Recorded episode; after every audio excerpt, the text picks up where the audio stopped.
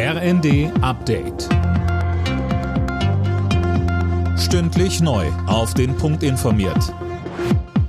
Ich bin Silas Quiring. Guten Tag.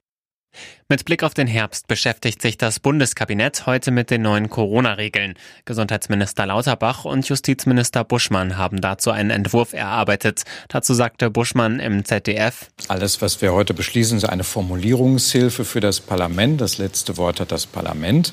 Und da muss man erstmal den Grundsatz klar machen, dass wir uns gegen eine ganze Menge Maßnahmen entschieden haben, weil sie nicht mehr angemessen wären. Kontaktbeschränkungen, Lockdowns, Betriebsschließung, all diese Dinge. Davor muss niemand Angst haben. Das sieht diese Formulierungshilfe nicht vor.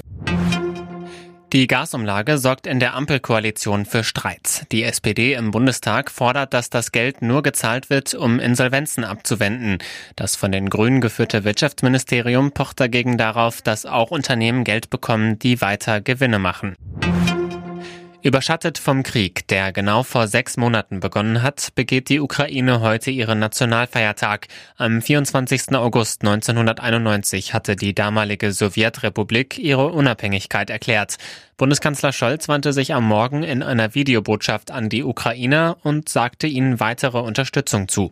Nachbarn helfen einander in der Not. Deutschland steht daher fest an der Seite der bedrohten Ukraine, heute und so lange, wie die Ukraine unsere Unterstützung braucht.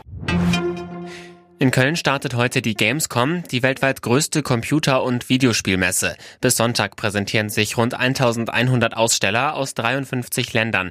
Wegen der Pandemie hat die Gamescom in den letzten zwei Jahren nur digital stattgefunden. Alle Nachrichten auf rnd.de